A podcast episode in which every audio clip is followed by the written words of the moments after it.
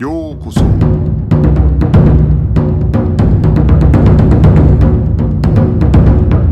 Eu sou o Gustavo e você está ouvindo o Budocast.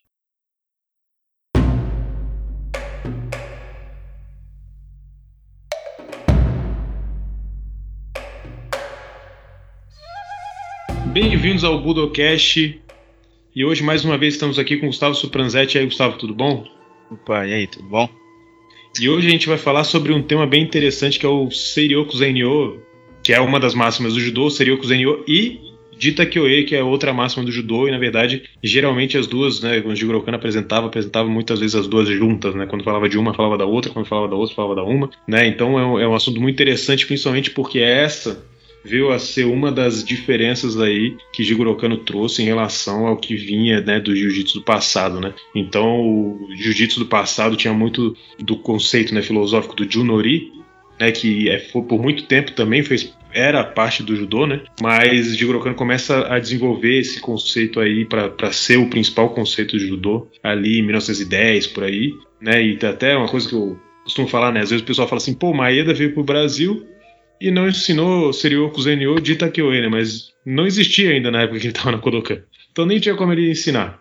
Ele pode ter aprendido depois, claro, certamente aprendeu depois. Tem até um livro dele em que ele fala sobre Kano, fala sobre tudo isso, né? Livro que o Maeda traduziu e tal, que ele lançou lá no, no Pará. Então, mas na época do, dele da Kodokan, né, Jigoro ainda não falava sobre isso, né? Só foi apresentar isso depois na, em, em revista, em, em palestra e coisa e tal. Para começar a falar sobre Serioku Zenyo de Takioei, como é que a gente começa?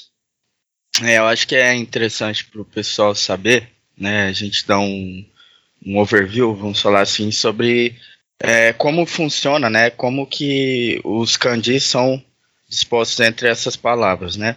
É, Zenyo, essa primeira, que é aquela a máxima que todo mundo é, sempre fala, né? Máximo né, de, de energia que você conseguir tirar de algo, ou enfim, é, o máximo de produtividade com o mínimo de esforço. E o Dita QA, que é o benefício né, individual e mútuo, uh, prosperidade, enfim. E para falar um pouco disso, vamos falar um pouco primeiro do kanji. O kanji é, de sei, desmembrando a palavra, o kanji de sei, ele vem diretamente atrelado ao a ideia de vitalidade, vitalidade, vigor, né, energia e Ryoko está é, diretamente atrelado também à questão, a ideia, né, de força ou uma ideia de poder. O Zenyo a gente consegue traduzir como um, um bom uso, é, mas não só isso. Se a gente pegar é, o kanji de Zen é, sozinho, ele também quer dizer o bom, né, a bondade, o, a virtude. Então, é, o Serioku Zenyo, é, desmembrando, a gente consegue enxergar todas essas palavras dentro de uma máxima. Então, é, não tem que vir na cabeça só é, o máximo de, o, o mínimo de esforço com o máximo de eficiência. Mas a gente tem que pensar também, quando pensamos na palavra Zenyo, pensar também na questão da energia da, do vigor, da vitalidade, de, da virtude, né, da bondade e de fazer o bom uso de tudo o que essas palavras querem passar para a gente, fazer o bom uso de todas elas e estar aplicando elas é, não só no judô, mas no dia a dia e, e na nossa vida, isso que a, que a gente vai acabar vendo aqui daqui a pouco. E de Takyoei, né, que é o, o benefício individual e mútuo, né, prosperidade, ele fala basicamente, se a gente separar também, como a gente fez com o Serioku Zenyo, ah, os kanjis de dita é, vem de eu ou o outro, que está atrelado a essa ideia, eu ou o outro, e que aí a gente pode tratar como juntos, do, dois seres juntos ou individualmente ter essa prosperidade, né, o, o florescer de alguma coisa, ou é, trazer mais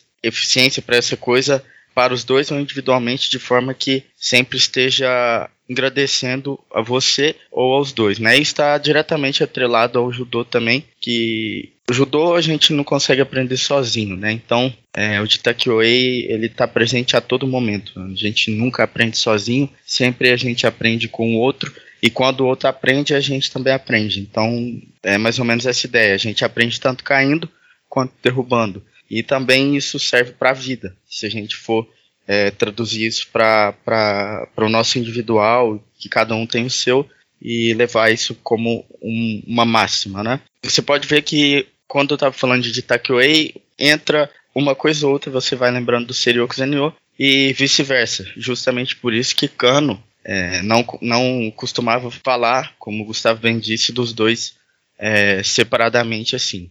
Para começar agora, eu vou citar um artigo de Kano na revista Saco, volume 4, edição de número 12, de 1925. E o título desse artigo que ele publicou é, é o seguinte: Por que é necessário defender os princípios de Serioku Zenyo e de Takioi? Nesse artigo, é, eu vou citar o que Kano fala nele e a gente vai ver um pouco depois como que não é só isso que Kano quer dizer, não só o que eu vou ler aqui, que é a palavra de Kano que ele queria dizer, mas vai muito além disso.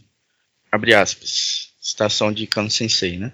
Enquanto coexistirmos, cada membro da sociedade e os grupos organizados nela devem funcionar em harmonia e cooperação uns com os outros. Nada é mais importante do que viver juntos de maneira próspera. Se todos agirem com espírito de cooperação mútua, o trabalho de cada um beneficiará não apenas a si mesmo, mas também aos outros. E alcançar isso juntos trará a felicidade mútua. As atividades não devem ser realizadas simplesmente por interesse próprio.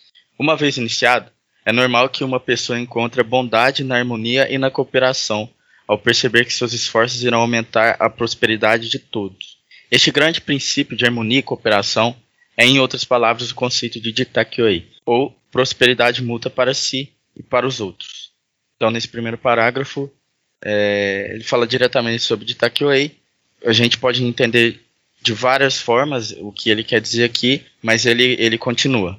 Onde se deve buscar a justificativa para agir pelo bem dos outros? Além disso, se alguém age preocupado com seu próprio bem-estar, inevitavelmente haverá uma colisão de interesse com outros atos por interesse próprio e acabarão se tornando um grande inconveniente. Desse modo, sacrificar-se sem nenhum propósito ou raciocínio vai contra o bem maior da humanidade. Se alguém meramente impõe suas próprias reivindicações egoístas, não apenas será impedido pela oposição de outros, mas tal, tal egoísmo levará à autodestruição. Quando considerado sob esta luz, não há outro caminho a não ser de Takioi, no qual todas as pessoas desempenham sua parte na sociedade para a prosperidade mútua. É, aqui ele também fala diretamente sobre Takioi.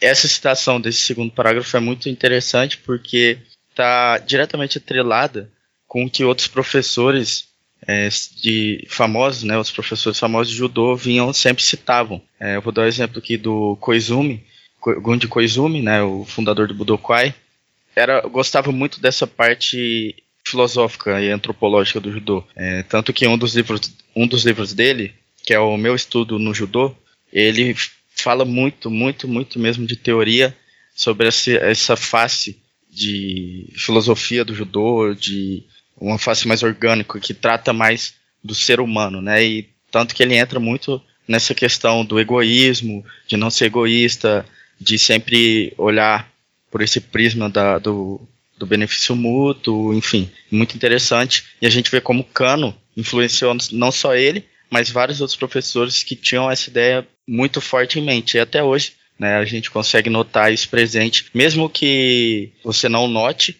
mas dentro dos dojos. E ele segue então. Por exemplo, se três pessoas se juntarem para viajar, uma pode querer ir para as montanhas, outra para o mar e outra pode querer parar para descansar. Os três finalmente chegam a um ponto em que todos desejam se separar. Partindo do princípio de que queiram aproveitar os benefícios de viajar juntos, eles devem cooperar e atender os desejos um do outro. Na verdade, não há outra escolha a não ser selecionar um destino comum para satisfazer a todos. Olhando para os caminhos do mundo, descobrimos que todas as coisas grandes e pequenas se interrelacionam dessa maneira. Se alguém agir de acordo com os seus próprios interesses enquanto se recusa a reconhecer as necessidades dos outros, isso levará à destruição mútua, e nada é mais vantajoso ou calamitoso para a sociedade do que isso. Quando observarmos a vida real das pessoas, parece que há uma grande quantidade de energia desperdiçada. Mesmo que pareça que as pessoas estão utilizando suas, suas energias de forma eficaz, não se pode negar que ainda há muito espaço para melhorias. Devemos cessar o conflito sem sentido, e, em vez disso, obedecer ao princípio de Ditakyoi. Se prosseguirmos maximizando o uso eficiente dessa energia, isso resultará na duplicação da vitalidade do país. Assim, a cultura avançará aos trancos e barrancos e todos seremos enriquecidos e fortalecidos naturalmente. Além disso, acredito que, se seguirmos o ideal de Ditakyoi, as relações internacionais se tornarão mais amigáveis e promoverão bem-estar para toda a raça humana. Por essa razão, imploro a todos que integrem e abracem todos esses ensinamentos e proclamações. Levantem a bandeira do Serioku Zenyo e de Takioei e as noções são baseadas nos princípios imóveis da verdade. E avancem junto com todas as pessoas do mundo. É, essa é o, o, artigo que Kano publica, falando muito bem aí das suas, suas ideias, né, do Titakyoi e muita coisa do Serioku Zenyo incluído aqui, mesmo que não falando assim literalmente mais implicitamente. Essa questão que ele fala sobre a destruição mútua, né, sobre que se dois, duas pessoas ficarem batendo cabeça, duas ou mais pessoas ficarem batendo cabeça, é, isso vai gerar a autodestruição, também está presente não só nas palavras, mas no Itsutsu no Kata, né, que é o kata das cinco formas. A, a última, o último movimento do kata, dois se afastam um do outro para as extremidades do tatame e eles vêm correndo em direção um, um do outro, correndo em velocidade alta, e um dos que, que está correndo, no caso o Tori, ele vai se deitar no chão, fazendo uma espécie de Okuakari, e o que projeta então, fazendo um exemplo Kaiten Kemi por cima do Tori, e então os dois terminam com seus lados trocados no tatame, esse quinto movimento. E esse movimento, é, ele quer dizer que quando dois objetos vão um para o lado do outro em alta velocidade, vamos supor, quando dois rochedos de pedra ou dois meteoritos, enfim, vão um para o lado do outro em alta velocidade, se os dois se encontrarem, é, os dois vão deixar de existir. Então é melhor para que um deixe, um ceda para que o outro passe e assim os dois continuem existindo. Isso tá, a gente consegue notar nesse artigo de Cano aqui, é, ele falando isso, né? É sempre interessante para um ter, claro, a sua ideia, mas para que um ceda para que tudo aconteça bem. Não ficar é, batendo cabeça ou tratando com egoísmo certas ações, porque isso só vai gerar autodestruição. Então é interessante também fazer é, é, esse link né, com o Catar, porque tem essa lembrança, né, essa semelhança de ideias.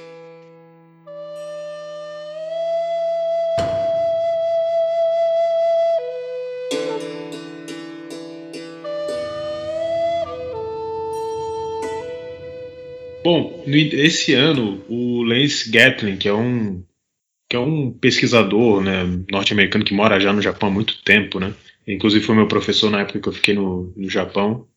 Ele lançou um, um, artigo agora, né, esse ano, contando muita coisa aí que ele encontrou sobre é, a criação tanto do Serioku Zenyo como do Dita Kyoe, né?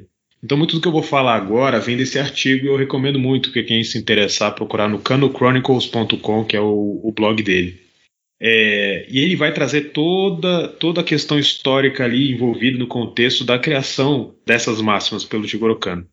Bom, então ele é, vai começar relembrando né, que Jigoro Kano era um membro do Ministério da Educação, desde o final de 1880 até 1920.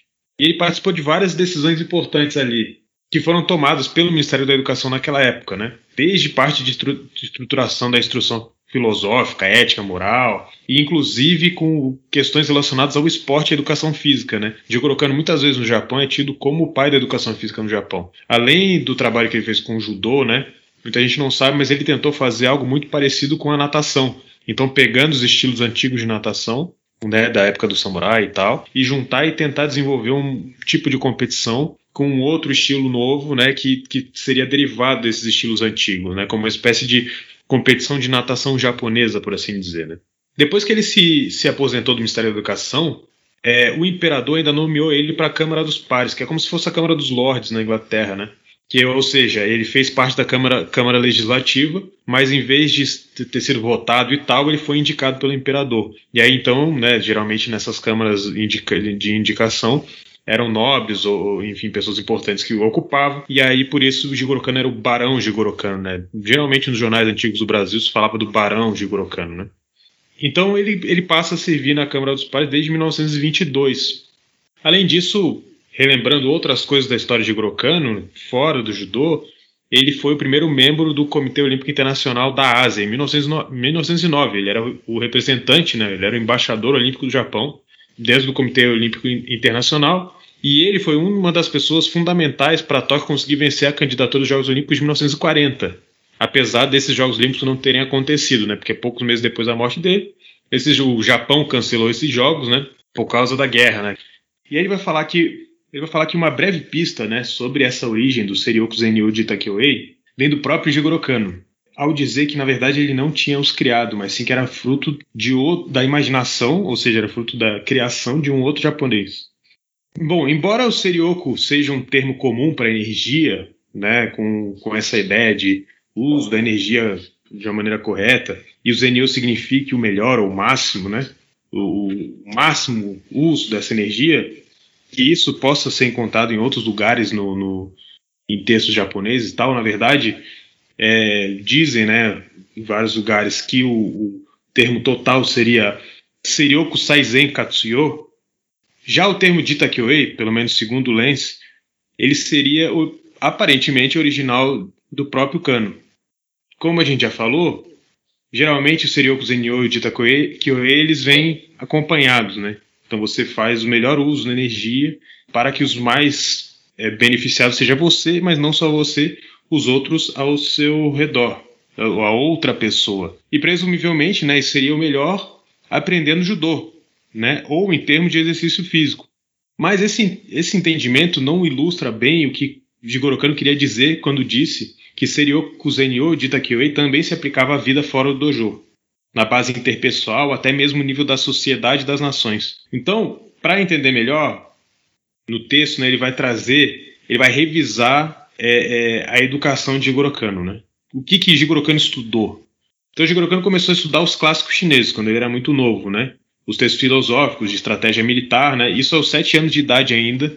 Ele começou a aprender sobre o confucionismo, etc. Né? E isso perdurou ao longo de toda a sua vida. Depois ele estudar inglês em escolas particulares de Tóquio, na Escola Oficial de Inglês do Governo, em 1876, né, como é geralmente sabido, Jigoro Kano entrou na Universidade de Tóquio. E na Universidade de Tóquio ele foi estudar Economia Política, se graduou em 1881, e aí então ele ingressa no programa de pós-graduação em Filosofia e se forma em 1882. Quatro desses cinco anos, um especialista contratado pela universidade para ensinar era Ernest Fenolosa, um americano né, que chegou em 1878 no Japão. Ele ensinava filosofia e economia política a partir de textos ocidentais populares da época. Né? Então, é, é, era muito importante já naquela época, lembrando que restauração meio-dia, etc, etc, as coisas de fora, as coisas do Ocidente vindo influenciando a sociedade japonesa, né? Entender tudo que vem de fora, né? E isso principalmente nas universidades. Então, Fenolosa se baseava muito nas obras de filósofos ingleses, como John Stuart Mill, Jeremy Bentham e Herbert Spencer. Dentro desses autores que eu acabei de falar, um que se destacou no Japão foi Herbert Spencer. O Spencer era tão popular no Japão que na década de 70 e 80, 1870 e 1880, né, elas eram descritas como uma espécie de boom de Spencer, um, uma, uma época em que as ideias do, do Herbert Spencer formaram uma série de discussões nas elites do Japão. Né? E um dos conceitos chave da, da, da obra de Spencer é o equilíbrio crítico entre egoísmo e altruísmo.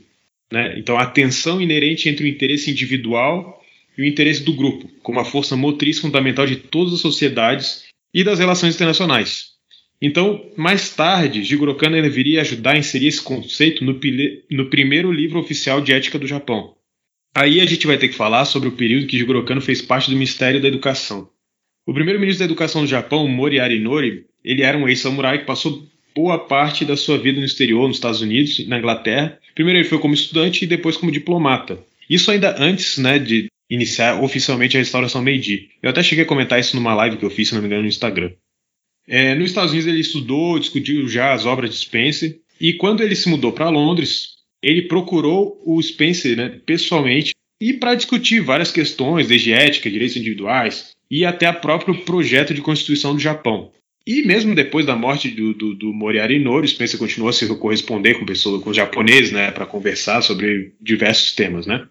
No seu papel, né, do, de, no papel de Moriarty Inoue como magistrado de educação, né, após a restauração Meiji, então era um momento de muitas mudanças no sistema de, educacional, né, e, e, e, são mudanças constantes até chegar em, em, a, a, ter um certo equilíbrio ali de, em que não há mais tantas mudanças no, no sistema educacional japonês. Para quem já tentou entender a história da formação da Koto, da, da Koto Chugako, é, é, da, da, do Senmongako naquela é, nesse período especificamente, é uma coisa bastante complexa que vai se alterando em poucos anos, né? As várias vão sendo baixadas várias leis que vão fazendo essas alterações no sistema educacional.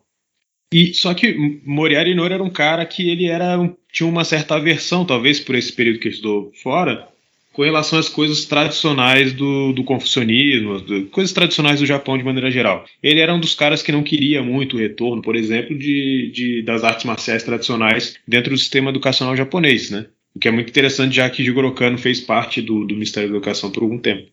Ele, ele promulgou reformas educacionais que forçaram medidas de austeridade nas escolas, alunos em dormitórios, e ali, a partir de 1886, ele também impôs a educação física e a disciplina de estilo militar no sistema da escola normal, que era uma coisa que já tinha é, em outros países, em grande parte de acordo com o conceito de educação de, Spencer, que abrangia intelectual, moral e a educação física, né?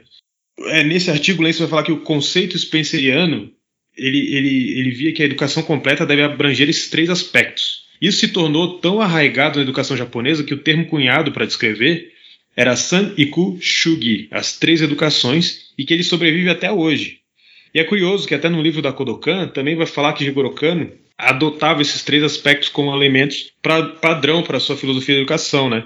Então, em palestra, etc., ele fazia menção a esses três aspectos, como Taiku, educação física, Chiiku, educação intelectual, e Tokuiku, educação moral.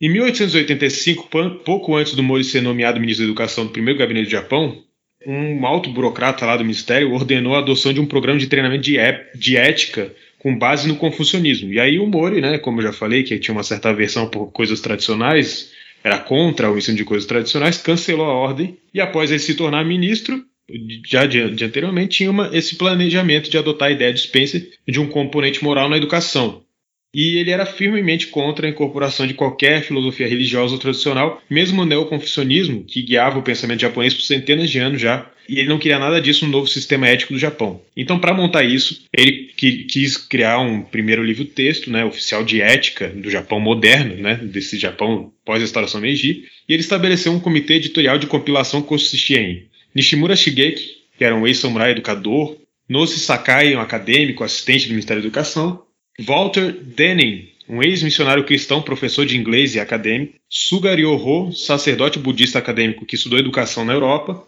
e Jigoro Kano, que na época era vice-diretor e professor da escola Gakushuin e tinha sido destacado pelo Ministério da Educação para esse projeto. Né?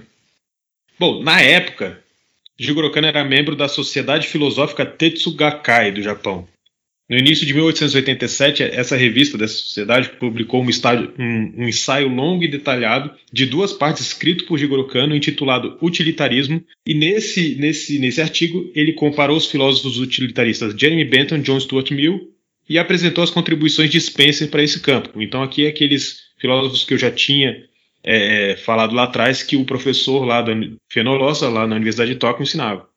Essa foi uma das primeiras apresentações sobre utilitarismo em japonês. Uh, e foi a primeira coisa escrita publicada conhecida do Jigoro Kano, cinco anos após o estudo de Kano sobre Spencer na Universidade de Tóquio, né, e ainda durante aquele Spencer Boom do Japão que eu tinha, que eu tinha falado.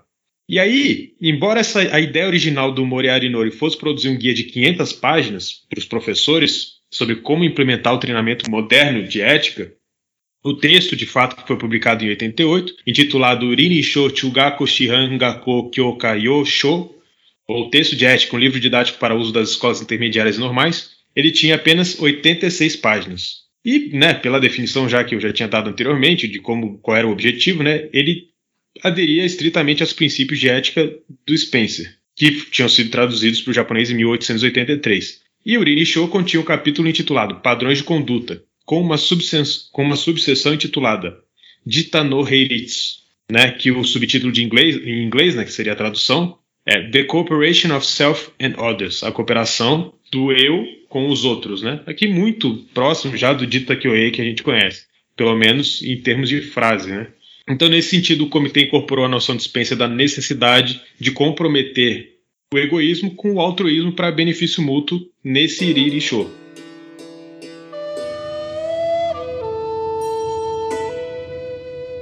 Urinisho também menciona a importância da energia, que tinha sido cunhado em japonês com o termo seiryo, que a gente já discutiu anteriormente, mas que no caso de Spencer ele ainda descrevia como força.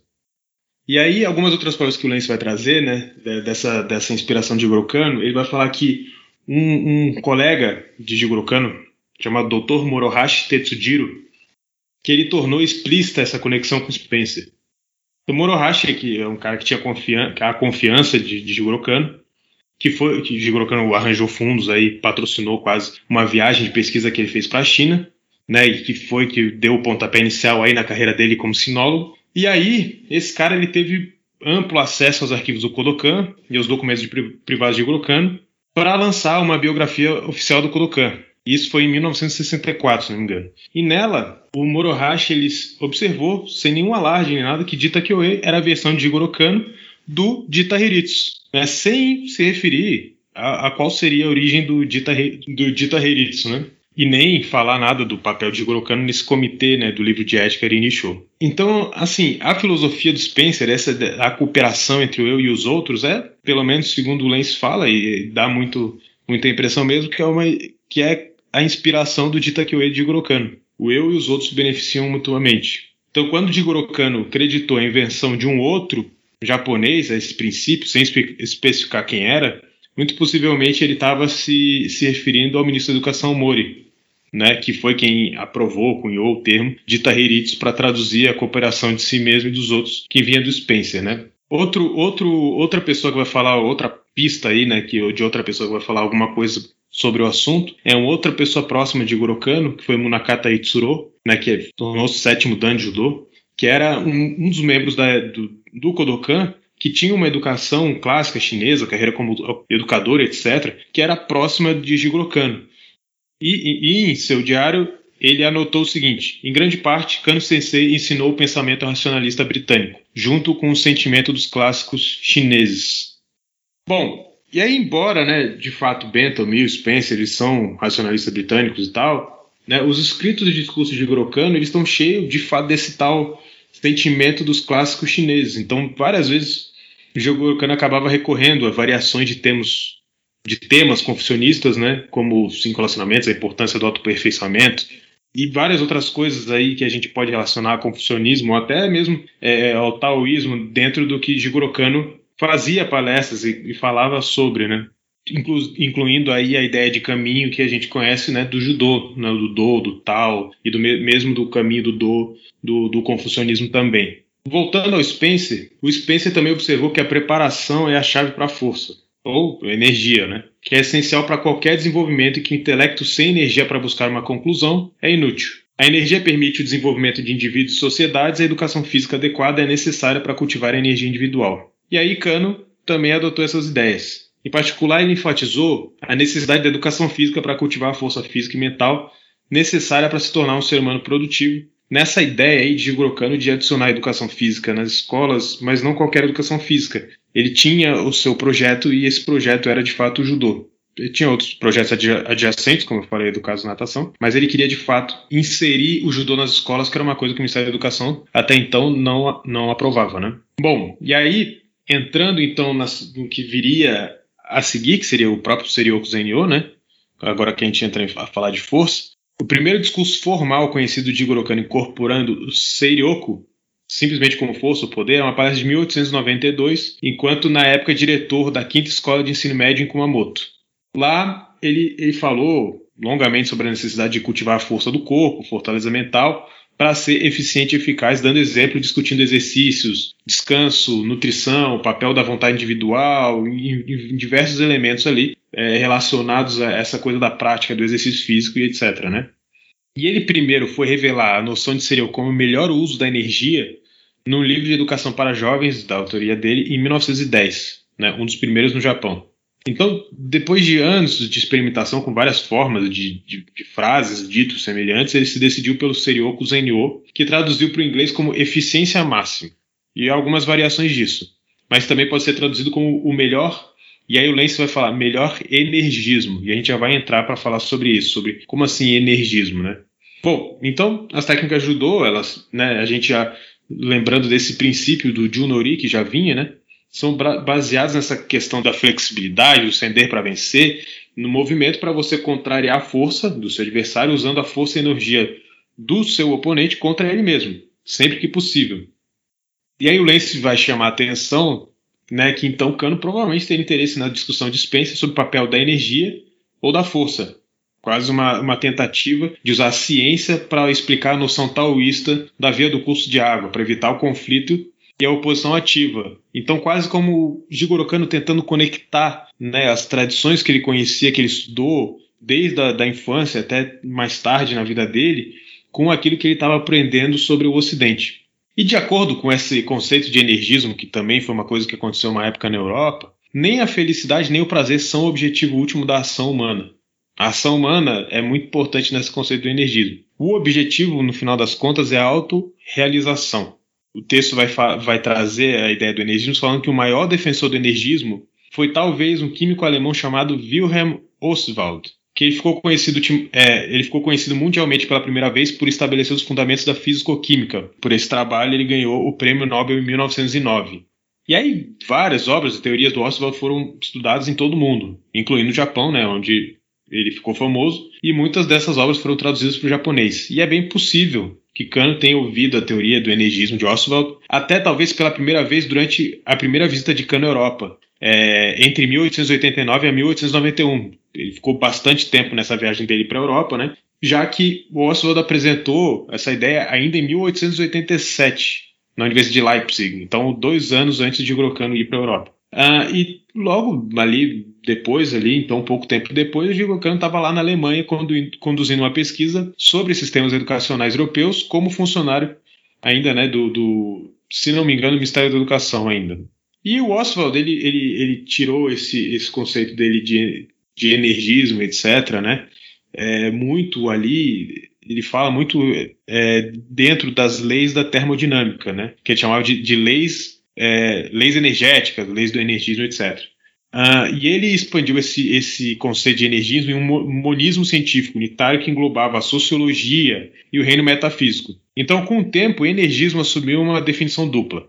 Primeiro, como uma doutrina de que certos fenômenos, incluindo estados mentais, são explicáveis em termos de energia.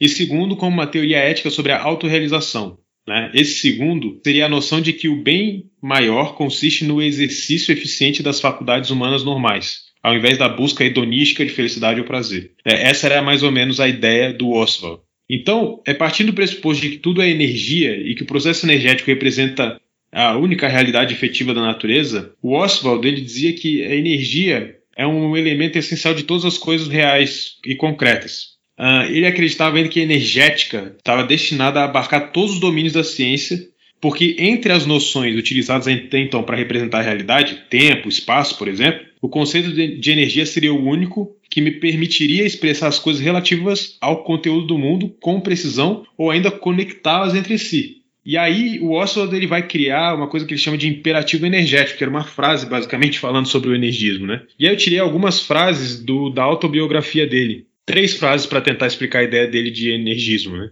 Então a primeira diz assim: Nos últimos anos, o único verso que compus foi o imperativo energético. E aí ele fala qual é o imperativo energético. Não desperdice sua energia, enobreça e use-a.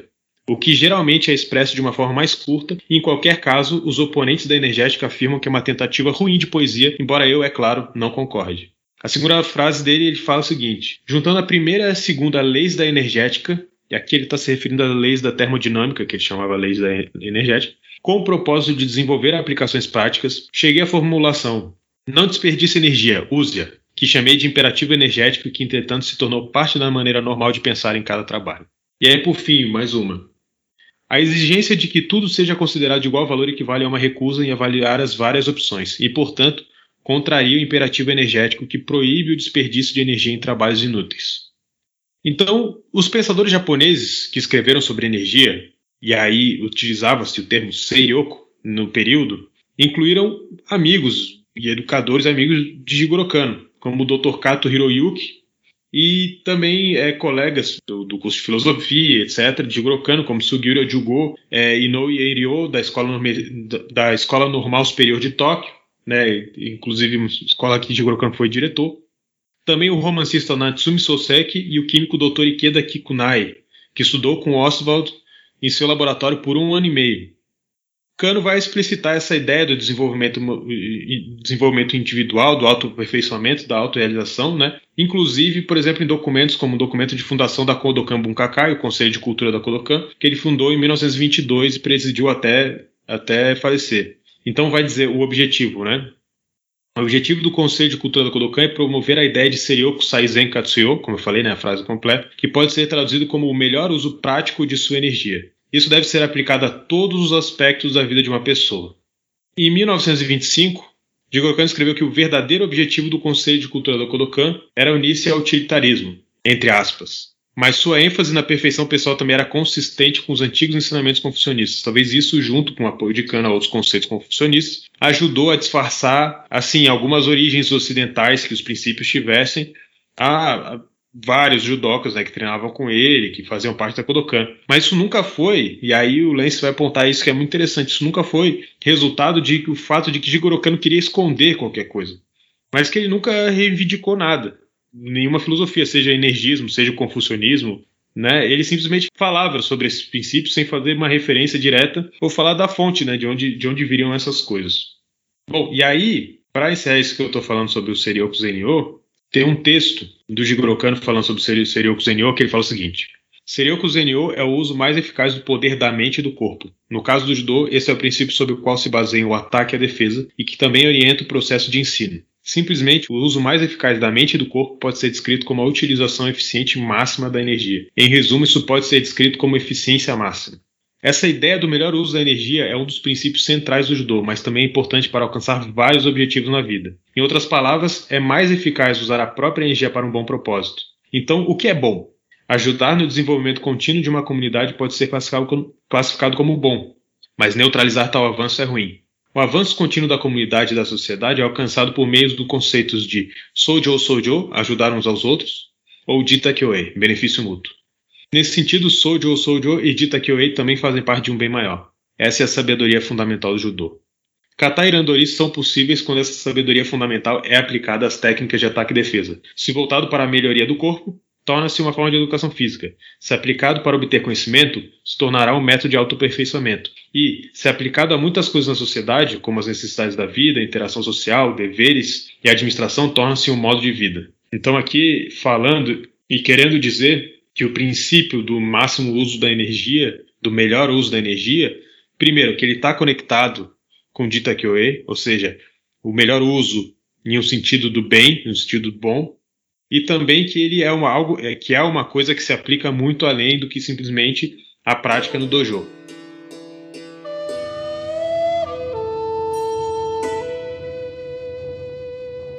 E aí tem um outro texto, esse texto era de 1900 e acho que é de 1915, se não me engano. E aí tem um texto dele de 1932 que eu tirei um pedaço também, que é o que encerra ali o, o, o artigo do, a que eu me referi, que chama A Contribuição do Judô para a Educação, né, 1932 de Grocano.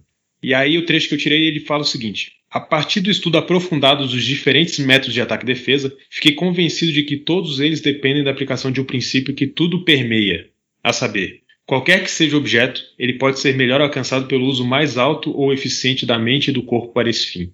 Assim como esse princípio aplicado aos métodos de ataque e defesa constitui o jiu-jitsu, também esse mesmo princípio, aplicado à cultura física, mental e moral, bem como aos modos de vida e realizações de negócios, constitui o estudo de e o treinamento nessas coisas. Uma vez que a real importância desse princípio seja compreendida, ele pode ser aplicado a todas as fases da vida e atividade e permitir que alguém leve uma vida mais elevada e racional. A compreensão real desse princípio não precisa necessariamente ser alcançada por meio do treinamento em métodos de ataque e defesa, mas como passei a conceber essa ideia por meio do treinamento nesses métodos, fiz desse treinamento em competição e do treinamento para o desenvolvimento do corpo e os meios regulares para chegar ao princípio. Esse princípio da máxima eficiência quando aplicado a momento de tensão ou o aperfeiçoamento da vida social, assim como quando aplicado à coordenação da mente e do corpo, e na ciência do ataque e da defesa, exige, antes de tudo, ordem e harmonia entre os membros. Isso só pode ser alcançado por meio de ajuda mútua e concessões, levando ao bem-estar e benefícios mútuos. O objetivo final do judô, portanto, é inculcar na mente do homem um espírito de respeito pelo princípio da máxima eficiência do bem-estar e benefícios mútuos. Seria o Kuzenyo Kyoei, levando a praticá-lo de forma que o homem individual e coletivamente possa atingir o estado mais elevado e ao mesmo tempo desenvolver o corpo e aprender a arte do ataque e defesa. Então aqui a gente vê né, que Jigoro Kano ele vai dizer basicamente que ele concebeu o princípio através do judô e por isso ensina através do judô, mas que não é um princípio é, é necessariamente exclusivo do ensino do judô, que é um, um, princípio muito mais amplo e que engloba muito mais coisas, né? Só o fato de aí é, falar sobre a ideia do Oswald, em que ele leva em consideração o primeiro e segundo as, a primeira e segunda lei da termodinâmica da termodinâmica aí só se começar a estudar isso aí já é uma coisa de explodir um pouco a cabeça de começar a fazer ligação e esse tipo de coisa, né? Então é, é muito interessante e principalmente essa questão, né, de os dois princípios eles não serem separados, né? Geralmente eles virem em junto, ou seja, não basta você usar, é, fazer o uso da, da, da, sua força de maneira mais eficiente, do seu poder, do, enfim, mas também você fazer isso numa direção correta, né? É interessante citar também, Gustavo, é, depois dessa ótima explicação né, de Serioku Zenyo, uh, uma das coisas que foi, vamos dizer assim, o, o germen da ideia do Serioku Zenyo. Uh, isso Kano conta, né? Inclusive está naquele, naquele livro é, Memórias de Kano, uma passagem que ele conta sobre quando ele era bem mais jovem, quando ele estava na escola, quando ele ainda era aluno da escola inglesa, teve um episódio que nas férias ele apostou, eh, entre aspas, com um, amigo dele, é, esse amigo dele chamava Tsuboi, quem deles conseguia ler e memorizar mais livros durante as férias, para que quando eles voltassem, eles tirassem a prova de qual é, tinha aí essa essa maior capacidade, né? Isso quando ele era bem mais jovem. E, bom, quando ele voltou das férias, o resultado foi que o Tsuboi, amigo dele, conseguiu ler mais livros do que ele e também memorizar mais partes de mais livros do que ele. Né? Ele ficou é, encucado com isso, né? Apesar de admirar seu amigo, mas ficou pensando, tipo, poxa, como que eu não consegui, né? Passou um tempo até que mais tarde Kano entra na escola de Kaisei, e um do, dos alunos da mesma classe de Kano chamava é, Naoharu Shiraishi. É, esse Shiraishi, posteriormente, né, quando mais velho, ele veio se tornar um, um membro do parlamento, foi muito bem sucedido no Japão. Shiraishi era um, era um aluno diferente, assim, Kano percebia ele diferente já na sala de aula que, apesar de, de competente, tudo mais durante as aulas, é, ele não transparecia ser tão inteligente por exemplo, enquanto os outros garotos, né, na época de cano, às vezes perdiam noites estudando, ou enfim, para conseguir tirar boas notas, é, Shiraishi conseguia tirar boas notas, conseguia é, fazer exercícios, né, conseguia dormir bem, é, enfim, conseguia ocupar o, o dia dele de uma forma muito boa, da qual os outros garotos da classe não entendiam como, porque enquanto eles ficavam só estudando, estudando para conseguir se superarem, né, superar uns aos outros e também é, tirar boas notas, Shiraishi é, não parecia debruçar nos livros como eles faziam, né. Então Kano decidiu ficar de olho nesse, nesse rapaz e observar como ele fazia para conseguir atingir as boas notas que ele tinha e durante os dias não precisar ficar só estudando o tempo inteiro e conseguindo se exercitar regularmente, conseguindo fazer outras atividades durante o dia. Então o Cano percebeu que quando era um intervalo das aulas, enquanto os outros garotos da classe ficavam conversando, né, ali, é, ou brincando, enfim, fazendo alguma outra coisa que não fosse é, de, de grande aproveito, o Shiraishi ficava revisando a matéria que ele tinha acabado de ver. Então ele ficava entre as aulas estudando a matéria da aula anterior. E também, quando um professor faltava ou alguma coisa acontecia na qual eles não teriam aula, enquanto novamente os outros alunos iam conversar ou ia fazer outra coisa, Shiraishi é, tirava esse tempo livre para estudar as matérias da, ali da, da aula. E com, a, com isso, consequentemente, ele estava sempre com as matérias frescas na cabeça e sempre conseguia tirar boas notas e ocupar seu tempo como bem queria fora da, das aulas. Cano ficou muito impressionado com isso, né? E, e deu um clique, foi uma virada de chave na cabeça dele que acabou influenciando ele a fazer o mesmo. Quando ele tinha um momento de tempo livre, em vez dele gastar isso com outras coisas que não fossem proveitosas, ele tirava esse tempo extra para poder estudar, para poder fazer algo mais construtivo que agregasse a ele. E essa observação que ele tinha a esse aluno acabou criando uma semente na, na ideia do que posteriormente poderia vir, o, vir a ser o Serial Zenio, né, o, o, melhor aproveito da, da energia, não o gasto da energia em vão. É, bom, é bem interessante essa passagem. É, talvez alguns já saibam, outros não. Mas é legal ver como o Cano, desde pequeno, como o Gustavo falou, estava é, atento a esses pontos e estava sempre procurando evoluir e, e, ser melhor, né? Se, se superar a cada dia. E muito interessante também porque vai falar justamente do uso de, do, da, de evitar o desperdício de energia e usar a energia de uma maneira proveitosa, né? Mas eu realmente indico aí para quem sabe falar inglês o, o, blog do Lance, né? Que ele tem algumas coisas lá que ele traduz aí é, de, de, documentos aí direto do japonês e de coisas que Jigoro Kano falou. Tem, tem uns textos muito interessantes sobre a história do judô. E acho que para encerrar aqui, uma coisa interessante, que inclusive também está lá no blog do, do Lance, para quem quiser procurar, são 12 preceitos do judô escritos por Jigoro Kano que o Lance traduziu. E aí que vai falar da, do judô como prática como budô, como prática como exercício físico, como prática espiritual e para vida diária. Então, 12 preceitos do judô é, por Jigoro Kano. Judô como prática como budô. Primeiro, pratique kata e randori tão cuidadosamente como se o seu oponente estivesse armado com uma espada viva. 2. Não se esqueça que o objetivo do estudo do judô é melhorar a cada dia, não ganhar ou perder. 3. A prática do judô não se limita ao dojo. A prática do judô como exercício físico. Evite as técnicas perigosas e otimize seu exercício para treinar seu corpo. Esse é o quarto né, preceito. Quinto, não negligencie alimentação, sono e descanso adequados. 6. Exercite-se corretamente, não descuidadamente, de acordo com os princípios apropriados. Aí o judô como treinamento espiritual. A prática do judô como treinamento espiritual. Então, sétimo preceito: conduza kata e randori com seu melhor esforço. 8. Esforce-se para praticar não apenas com seus poderes de julgamento, mas também com seus poderes de intuição. 9. É necessário considerar as reações dos outros a você em sua autorreflexão.